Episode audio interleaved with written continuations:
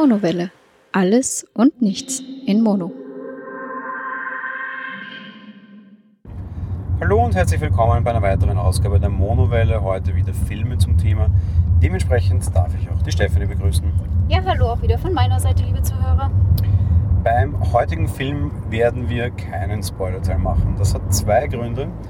Zum einen, weil es ein episodischer Film ist und dementsprechend Spoiler relativ blöd werden, beziehungsweise man überall nach drei Minuten schon in einen Spoiler reinkommt, weil die einzelnen Episoden eben nicht so lange dauern. Zum anderen, und das ist ein Novum für uns in dem Podcast auf jeden Fall, wir haben diesen Film bereits Monate vor dem Release gesehen. Ihr hört diese Folge jetzt irgendwann im Sommer, wenn es heiß ist, Mitte August voraussichtlich. Ich hoffe, das stimmt auch, zumindest wurde uns das gesagt. Wir selbst haben den Film aber schon Ende Februar gesehen, da war es draußen noch tierisch kalt und als wir aus dem Kino kamen, hatte es Schnee. Insofern vielleicht hilft euch das ein bisschen jetzt ein bisschen abzukühlen. Ich hoffe, es ist heiß, wenn es rauskommt. Ähm, die Rede ist von Bully Parade, der Film. Wir haben den Film schon in einer Pressetestvorführung gesehen. Es kann auch sein, dass zwischen dem Film Release und dem, was wir gesehen haben, noch ein paar Kleinigkeiten geändert wurden. Der Film wurde so ausgestrahlt, nämlich und nachher auch abgefragt, um Dinge noch zu ändern. Da wurde auch mitgefilmt, da wurde auch mit Ton aufgezeichnet, um zu hören, wann lachen die Leute, wann finden sie es lustig, wann nicht. Bei einer Komödie natürlich durchaus wichtig. Dementsprechend kann sein, dass wir einen etwas anderen Film gesehen haben als ihr, aber am Grundkonzept wird sich nichts mehr ändern und am Kater an und für sich auch nicht.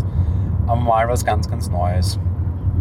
Ich reiße kurz wieder die Eckdaten zu dem Ganzen ab. Ähm, Im Endeffekt, wir haben jetzt ein großes Bully-Parade-Jubiläum 20 Jahre Bulli-Parade feiern wir jetzt eben quasi. Und im Zuge dessen hat sich Michael Bulli Herbig, der an und für sich eher ernste Sachen machen will und im Comedy-Fach jetzt mehr oder weniger abgeschworen hat, dazu breitschlagen lassen, quasi einen Bulli-Paraden-Film zu drehen. Er hat ja schon große einzelne Kinofilme gehabt, die sehr erfolgreich waren. Schuh des Manitou zum Beispiel war ja extrem erfolgreich. Traumschiff Surprise, dann gab es auch noch diesen Sissy-Film da. Und im Endeffekt haben wir jetzt mit der Bulli-Parade einen Film, wo die ganzen Charaktere aus der Bulli-Parade oder einige wieder aufgewärmt werden in einem Episodenfilm. Einerseits zum Jubiläum, andererseits, weil sich Fans das eben gewünscht haben. So, jetzt habe ich schon mehrmals gesagt, das ist ein Episodenfilm. Du darfst uns kurz abreißen, was wir in den Episoden sehen und die Handlung ein bisschen anreißen. Ja, also ich glaube, wir hatten da so circa fünf, ähm, ja, wie so Art Kurzfilme, sage ich mal aus allem, was Bully immer so gemacht hat. Ähm, zum einen haben wir da eine Art ähm, Börsenfilm, wo es darum geht, äh, wie es an der Wall Street so zugeht, so in etwa. Der Lutz. Genau, der Lutz. Dann haben wir, achso, äh, ich muss gestehen, handlungsmäßig wüsste ich da jetzt gar nichts ja, mehr nee, dazu. Viel mehr darfst du nicht reingehen, weil das ist alles immer das, was es immer ist. Wir sagen euch, was für Episoden das sind, quasi jetzt in die Handlung reingehen. Eben, du bist nach einer halben Minute im Spoiler, weil die ja noch nicht so lange dauern. Ganz genau. Dann haben wir irgendwie ähm, DDR-Film. Das ist äh, Zeit, das ist so ganz lustig. Ich glaube, das war um die Zeit zum Mauerfall im Endeffekt herum. Die Brüder Karsirske, die den Mauerfall verhindern wollen, genau. Ja, es war auch äh, ja, mehr oder minder lustig. Dann haben wir Sissy und Franzl, die auf der Suche. Franz! Die auf der Suche nach ihrem neuen äh, Feriendomizil in ein Geisterschloss geraten. Ähm, wir haben wieder das klassische Traumschiff Surprise. Im Endeffekt landet die Crew auf, dem, auf einem Planeten der Frauen und soll sie vor Schocken, die in die Haare Haarpracht klauen wollen, ständig genau, ähm, beschützen. Und ähm, ja, irgendwas war, glaube ich, noch und mir fällt es nicht ein.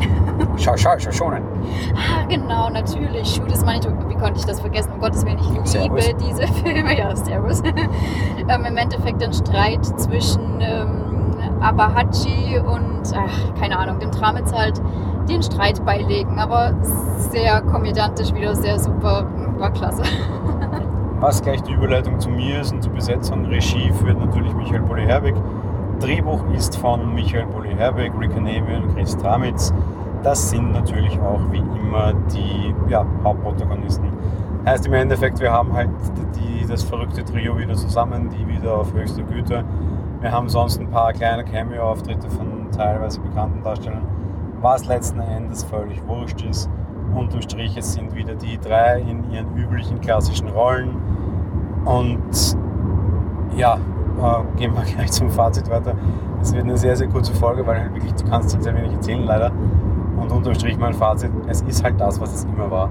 Es ist eine 90-minütige Bully-Parade-Folge mit etwas längeren Episoden als sonst. Es sind die üblichen Charaktere, es sind die üblichen Schmähs, es ist das übliche Niveau. Das kann man mögen, muss man aber nicht. Das ist es. Wer früher mit Bully Parade warm wurde und wem das früher gefallen hat, er wird wieder viel Spaß haben. Es ist die einzige Chance, das ganze Thema momentan zu erleben, weil Bully ja eben bisher eben nicht zurückgekehrt ist und das auch nicht irgendwie angeplant ist. Es ist einfach ein nettes Revival für die, die es sehen wollen. Wer bisher mit dem nicht viel am Hut hatte, schaut sich irgendwie lieber eine Bully Paraden DVD irgendwo billig und sieht da hinein, der wird genauso unterhalten.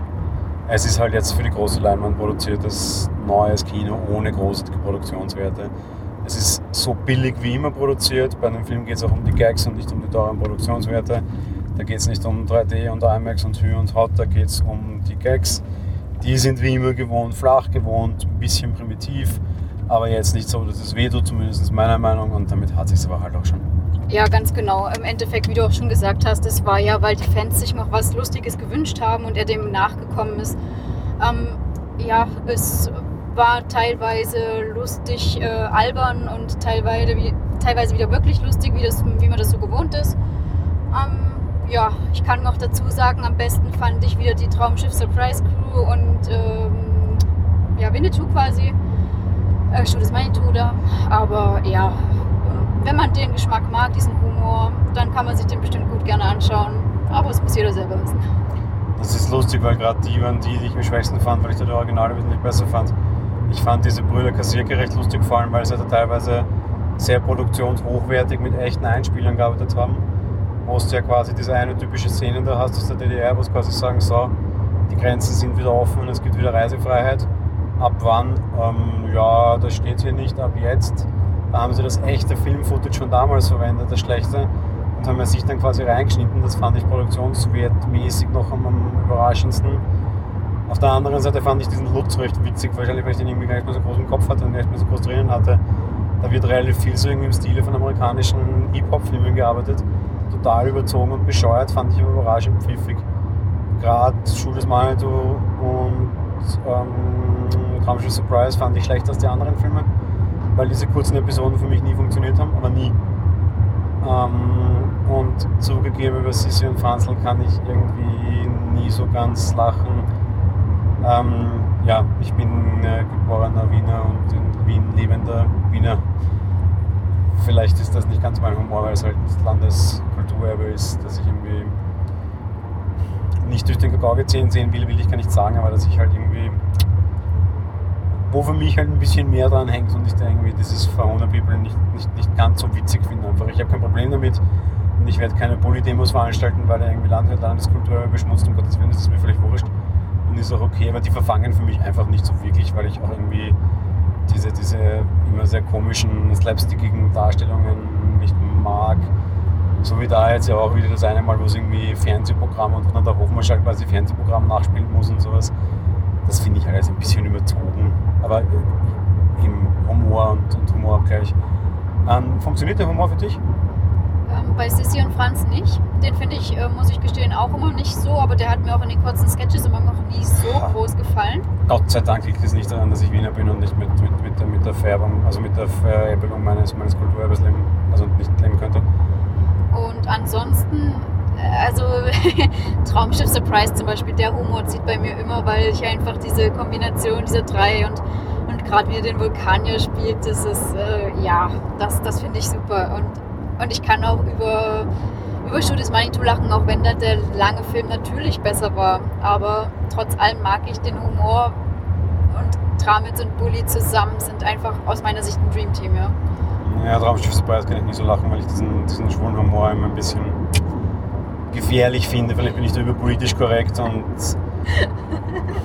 ich habe mit sowas überraschend viel Probleme. Ich habe überraschenderweise kein Problem mit Little Britain wo nur auf schwule Lesben, Randgruppen, Behinderte hingehauen wird, aber dann halt wenigstens gleich richtig in your face und überzogen, sodass du weißt, dass das überzogener Gag sein soll bei diesen immer leichten, schräg entouragierten von, von Traumschiff Surprise, mit dem konnte ich auch nie so ganz, weil entweder ganz politisch inkorrekt oder halt gar nicht und der ist halt immer dazwischen, aber das ist eben reine Geschmackssache und über Humor kann man sich noch weniger streiten als über alles andere, das sollte man meiner Meinung nach, aber es ist halt, ja, unterm Strich, du kriegst halt, was du immer kriegst, oder? Auf jeden Fall, ja. Also man muss sich darauf einstellen und man muss das wissen und ja.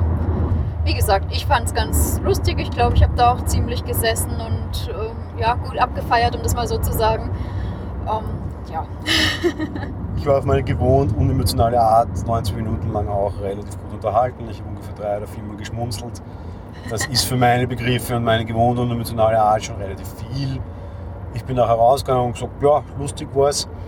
Das ist so ungefähr mein Stil, wie ich auch sonst aus Komödien rausgehe. Von daher, das ist schon okay. Laut gelacht hat man mich nie hören.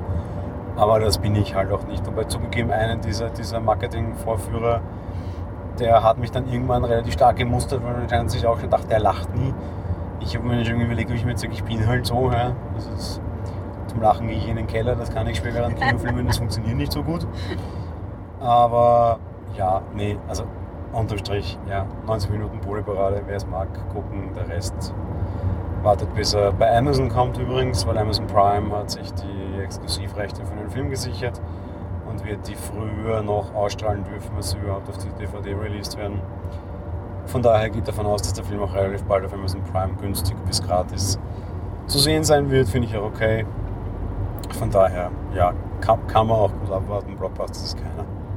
Das ist stimmt, natürlich kein Blockbuster. Also, aber ich glaube, wenn man Bully Parade hört, dann sollte man das eigentlich auch wissen. Ja, Und Jules genau. Manitou ist es aber auch keiner. Nein, auf keinen Fall. Es ist das wirklich war ja ein extrem erfolgreicher, sehr, sehr, sehr humoriger Film für viele, aber extrem erfolgreich zumindest. An diese großen Qualitäten kann er auch nicht anknüpfen. Ich glaube, Traumschiff Surprise war auch recht erfolgreich, aber wie du ja. schon sagst, äh, also daran knüpft auf keinen Fall ein. Nein, nein, also äh, man muss sich schon darauf einstellen und wissen, dass das eher so ein Zusammenschnitt sozusagen ist. Ja, aber ansonsten gut produziert, alle auf ihrer alten, gewohnten Höhe.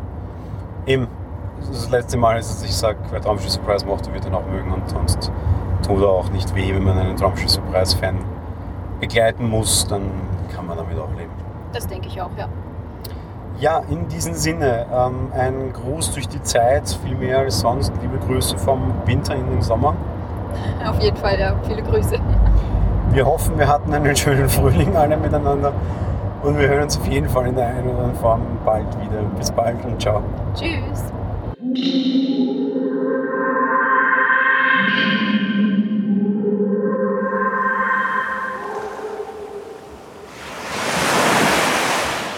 Monowelle ist ein kostenloser und privater Podcast von Jan Gruber. Mehr Informationen dazu findet ihr unter www.monowelle.at. Abonniert den Podcast mit iTunes oder dem Podcatcher eurer Wahl. Wir freuen uns über Kommentare auf der Webseite, Audiokommentare, Empfehlungen oder gar Bewertungen bei iTunes.